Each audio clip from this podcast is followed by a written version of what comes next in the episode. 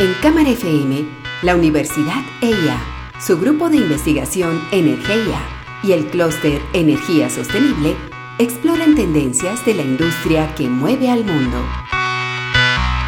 Una industria que avanza y evoluciona día a día. Energía pura. Santiago Ortega y Andrés Jaramillo, ingenieros, conducen Energía pura.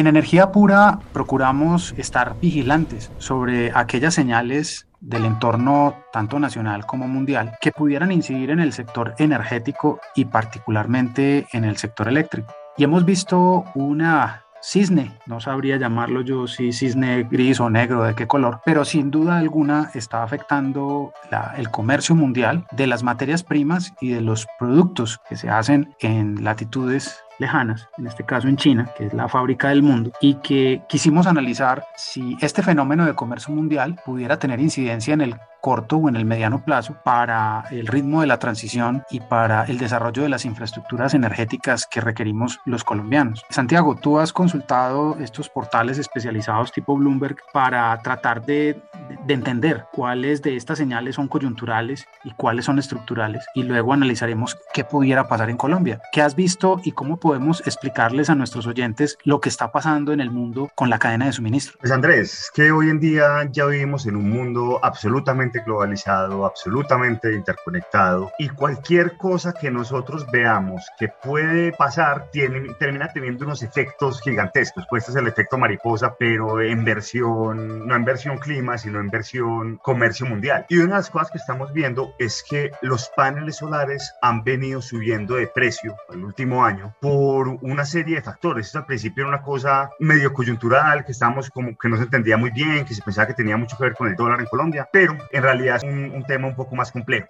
Por un lado, hay una escasez de materiales, de, particularmente de polisilicio, que es el, el, material que se usa para los paneles solares en China, por varias razones. Pues por un lado, China en este momento está también en un, está teniendo algunos apagones por la crisis energética que tiene pues Eurasia en este momento. Entonces las fábricas no están funcionando a full. Pero además hay unos temas bien importantes que tienen que ver con esa guerra comercial entre Estados Unidos y China. Estados Unidos, alegando violaciones a los derechos humanos en la provincia de Xinjiang, está dejando de importar, pues está poniendo bloqueos a importación de ciertos materiales que los chinos necesitan para hacer polisilicio, que las fábricas chinas necesitan para hacer paneles solares. Y además, para evitar la guerra comercial, algunas fábricas chinas estaban eh, maquilando en Tailandia, en Vietnam, en Malasia, pero también algunos gremios norteamericanos están diciendo, no, es que no se puede hacer allá, entonces están empezando a, poner bloqueos al, al comercio mundial. Y estos bloqueos lo que hacen es que suben el precio de los, de los commodities, suben el precio de los paneles solares y terminan, digamos, impactando todo lo que está pasando. En los próximos bloques vamos a hablar un poco más de, de detalle de estos temas.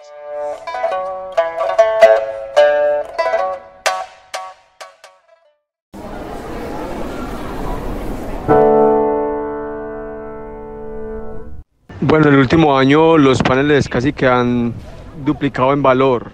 Aquí todavía estamos viendo que han subido más o menos un 60-70% desde abril del año pasado hasta, hasta el día de hoy. Se conseguían paneles el vatio a 17 centavos de, dólar, ya están a, a 28 y hasta 30 y apuntando a los 34 centavos de dólar. A eso sumado el tema de crisis de, transporte eh, marítimo, eh, hay muchos contenedores retenidos en muchos lugares del mundo, entonces esto ha hecho que el precio de un contenedor de 40 pies que valía transportarlo desde China hasta Buenaventura, unos 2.500 dólares, haya subido a más de 15.000. Inclusive en Estados Unidos, en el puerto de Los Ángeles, están llevando a 21.500 dólares el contenedor.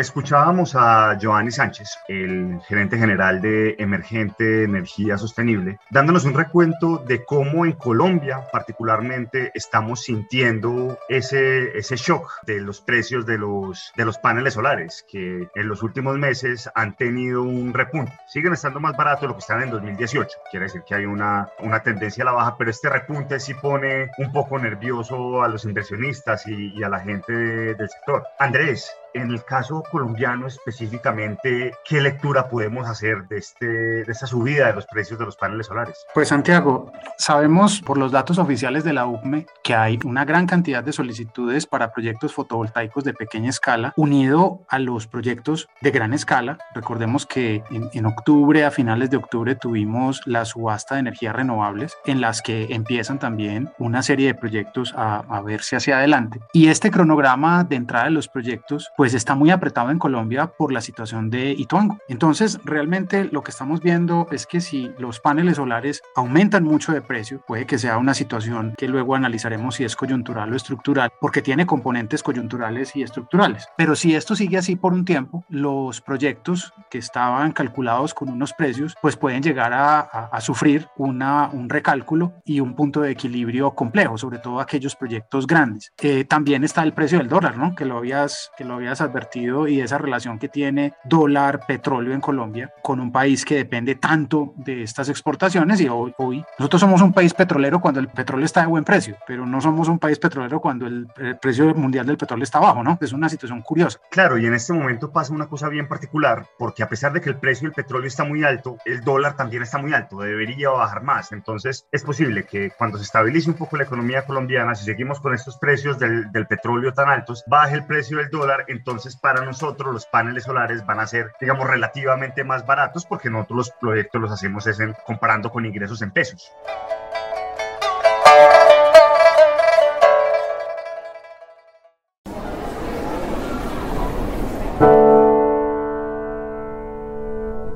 Cuando uno evalúa los precios económicos mundiales y cuando uno empieza a mirar los precios de los paneles solares y, ve, y, ven que van subiendo, la primera reacción es decir, uy, no, es que este negocio se cayó. Es que nosotros como, como seres humanos tratamos de ser muy inmediatistas y de tomar señales fáciles de, de lo que vemos, pero es importante hacer una lectura de qué elementos son estructurales, qué elementos son coyunturales para entender un poquito cómo es esa evolución futuro. Andrés, con, esto con este tema de los paneles solares, el precio de los paneles solares que ha subido, digamos, sostenidamente el último año. ¿Tu lectura es que es algo coyuntural o estructural? Pues Santiago, yo no soy experto, digamos, no soy un estructurador de proyectos ni un constructor, eso se lo preguntaremos a alguien que sí lo es posteriormente, pero hay dos fenómenos en este momento. Uno es la crisis de comercio mundial, que evidentemente es una guerra comercial entre Estados Unidos, China eh, y, otros, y otros bloques grandes. Lo que pasa es que la, la más llamativa es Estados Unidos-China, ese pulso por, por China ser el nuevo imperio comercial y Estados Unidos tratando de, de, de frenarlo. Y lo otro es un asunto importantísimo y es el COVID. El COVID nos dejó una crisis de transporte. Hay contenedores represados en todo el mundo. Estamos viendo una, una crisis de,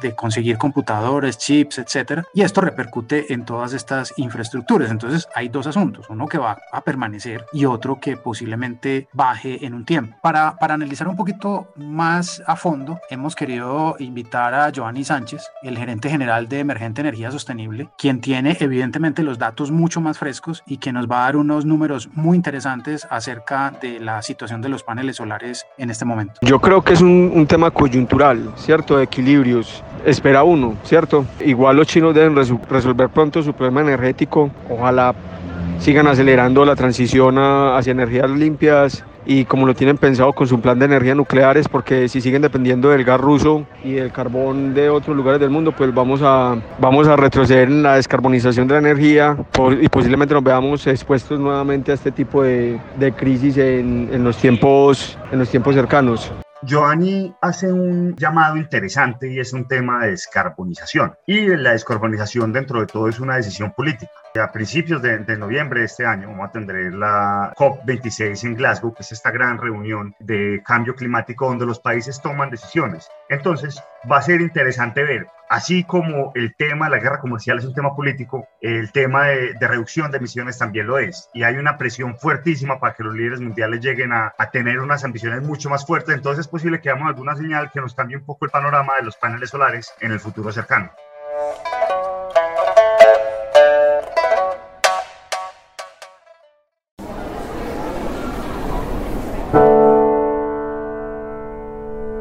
Esta semana en Energía Pura estamos tratando de desmenuzar esta situación de comercio mundial, de la cadena de suministro en Estados Unidos, de la situación de los apagones en China y de los problemas de materiales y cómo esta situación geopolítica, geoeconómica pudiera incidir en Colombia. Y esto lo hacemos porque queremos tratar de dar señales correctas para el corto y para el mediano plazo y digamos tener unos elementos para la toma de decisiones de negocios en Colombia y evidentemente también para analizar qué pudiera pasar en nuestra confiabilidad, en nuestro suministro energético y en los precios, que básicamente es la preocupación de toda la cadena productiva colombiana. Es decir, si vamos a tener energía, si la vamos a tener a buen precio para poder afrontar este desarrollo post-COVID. Santiago, la pregunta aquí es, ¿realmente tenemos que preocuparnos ya? La gente dice, los paneles solares están subiendo mucho, ¿esto se va a quedar? ¿No se va a quedar? ¿Cuál es la señal de, de mediano y de largo plazo para los, los estructuradores de proyectos y para la gente que está convencida del desarrollo de granjas solares fotovoltaicas a cualquier escala. ¿Qué les podemos decir? Pues Andrés, según lo que hemos hablado en este programa, yo creo que hay un tema, tenemos que reconocer esto como, como un tema coyuntural. Hay unas coyunturas que nos están subiendo los precios, hay un impasse, pero si nosotros nos vamos al mediano plazo, en 2023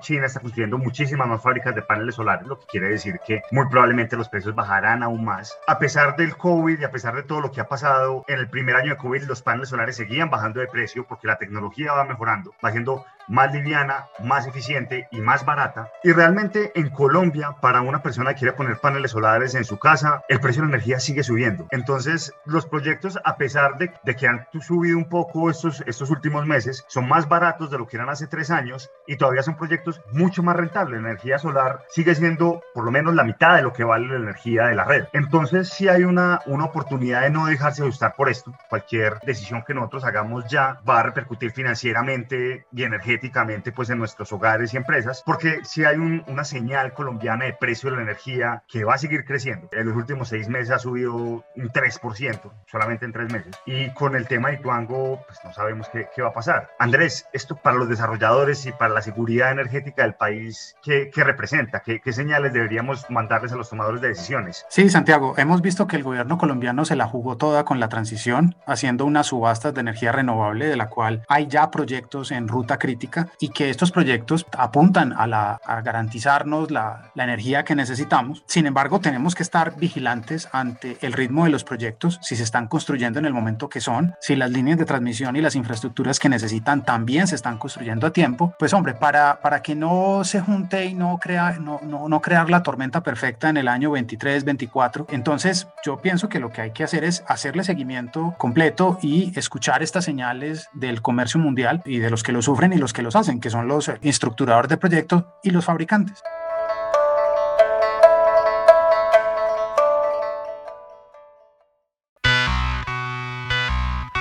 En Cámara FM, la Universidad EIA, su grupo de investigación Energía y el clúster Energía Sostenible exploran tendencias de la industria que mueve al mundo.